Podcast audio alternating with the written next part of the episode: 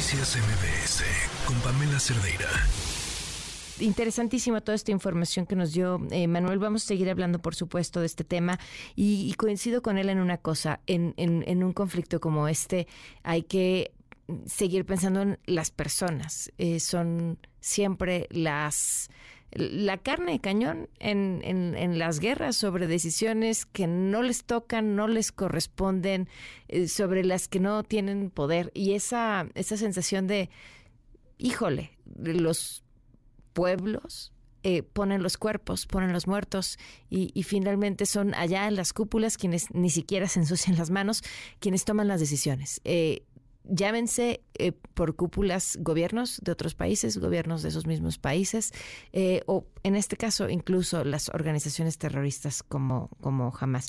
Y vamos a platicar más adelante justo con Fausto Pretelín sobre este tema y, la reacción de México también es importante.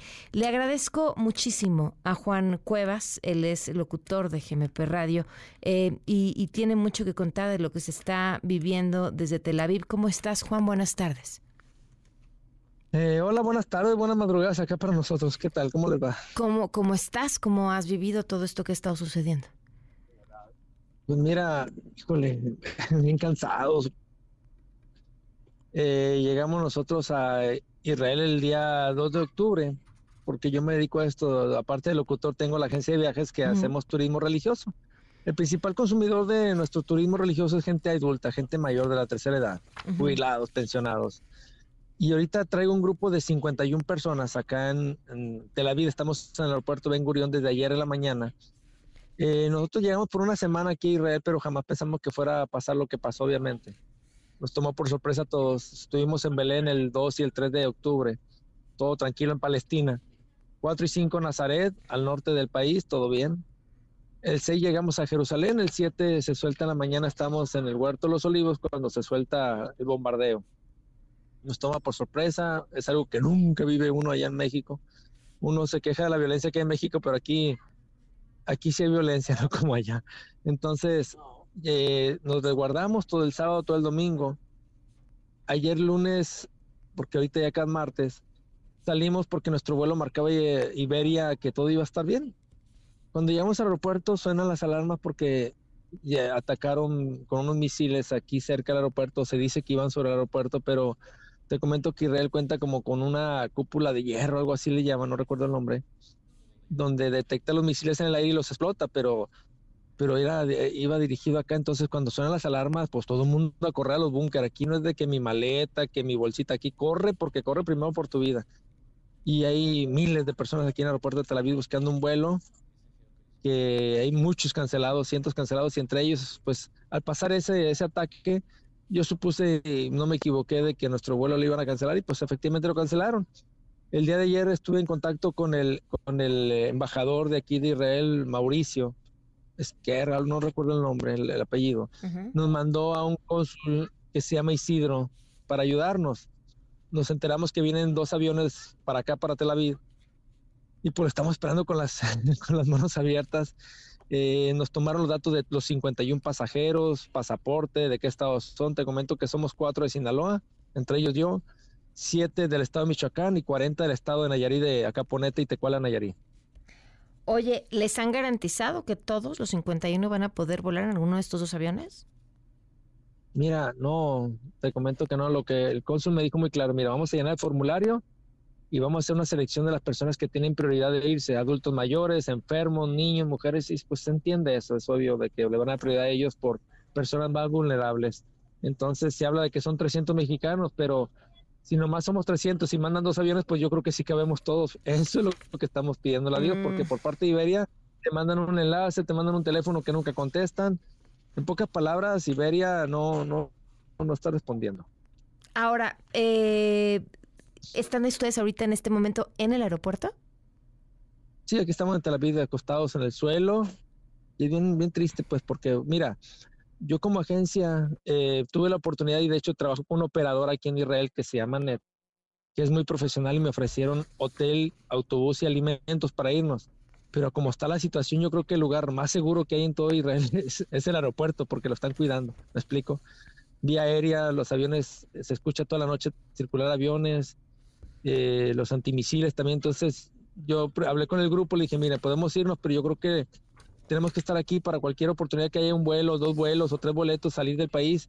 Cuando nos enteramos que vienen de México por nosotros o por mexicanos, pues nos, menos nos quisimos ir para estar aquí al pendiente y tratar de subirnos, ¿verdad? ¿Cómo, ¿Cómo están? ¿En qué condiciones están? ¿Tienen alimento suficiente? Eh, ¿Cómo sientes a las personas que llevas contigo? Mira, como son muchos adultos mayores, estamos tranquilos, estamos bien. Eh, ¿Qué comemos? Aquí hamburguesas en el aeropuerto, lo que podemos comer. Eh, hay baños, estamos durmiendo en el suelo, sacamos cobijas y así nos acostamos. Pero como te repito, lo que buscamos ahorita no es la comodidad, sino la seguridad. Hay eh, algunos adultos mayores que traen tos, traen gripa y resfriados, pero pues, de lo que se refiere a nervios, ansiedad, pues están tranquilos y saben que, que estamos haciendo lo correcto.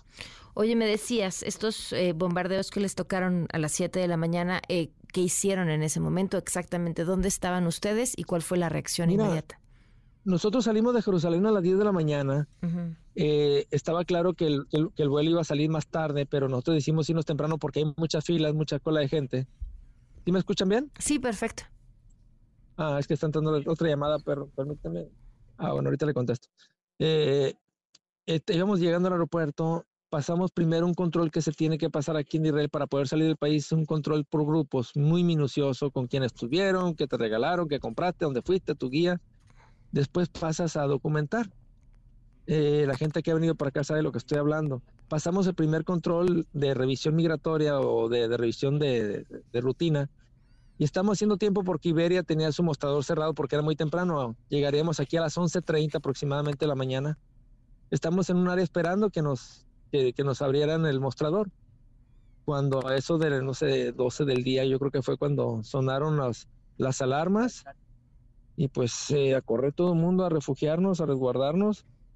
Y pues cuando pasó eso, yo dije automáticamente, dije, pues van a cancelar el vuelo. Mira, no me equivoqué. ¿Cómo, cómo fue el lugar donde se refugiaron o donde se resguardaron?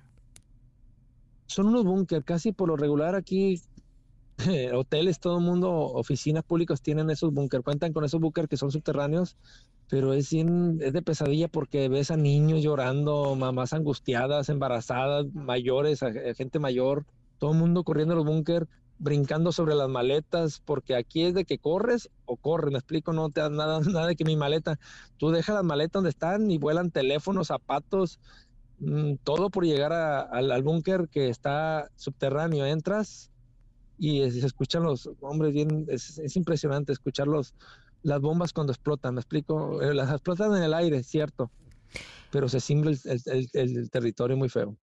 Oye, Juan, cuéntame, eh, han, eh, pero si han estado despegando otros vuelos de ese aeropuerto.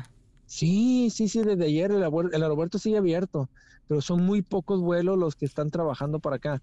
Me comenta una, una fuente no oficial por parte de Iberia que el vuelo, haz de cuenta que el vuelo 3981 80, sale de Madrid a las 11.40, llega a Tel Aviv a las, 11, a las 5.25 de la tarde y ese mismo vuelo se regresa a Madrid otra vez a las 6.25 todos los días. Llega, descarga y cambia la tripulación, pero esa tripulación se tiene que quedar a dormir aquí. El motivo por el cual no salió el vuelo, me dicen eh, un pajarito que tengo ahí en las oficinas de Iberia, que la tripulación obviamente no se quiso venir a arriesgar a quedar a dormir aquí a, Tel Aviv y por eso no salieron, pero pues a cambio de, ¿qué te digo? Seis, siete personas que están seguras, tenemos a un montón de personas, no sé cuánto agarra un, avión, si 30 filas, 40 filas, por 6, 240 gentes aquí afuera sufriendo. ¿Algo que te parezca importante agregar? Mira, eh, yo sé que mucha gente los ve y los escucha, que valoremos nuestra, nuestro país. Ahora que estamos, estamos acá sufriendo, eh, pasando calamidades, extrañas mucho a tu familia, obviamente. Perdón. No te preocupes. Extrañas a tu familia, extrañas a tus seres queridos. Y lo que vimos en México, estamos en la gloria en comparación con esta gente que vive acá. Yo quisiera pedirle de, la manera más encarecida que, que ojalá podamos caber en ese avión y que nos lleven de regreso a casa con bien a todos. Muchas gracias. Juan, esperamos lo mismo. Te mandamos un fuerte abrazo y estos son tus micrófonos. Muchas gracias. Gracias. Gracias, Juan. Un abrazo fuertísimo hasta allá. También esperamos puedan cambiar, caber en este avión. Noticias MBS con Pamela Cerdeira.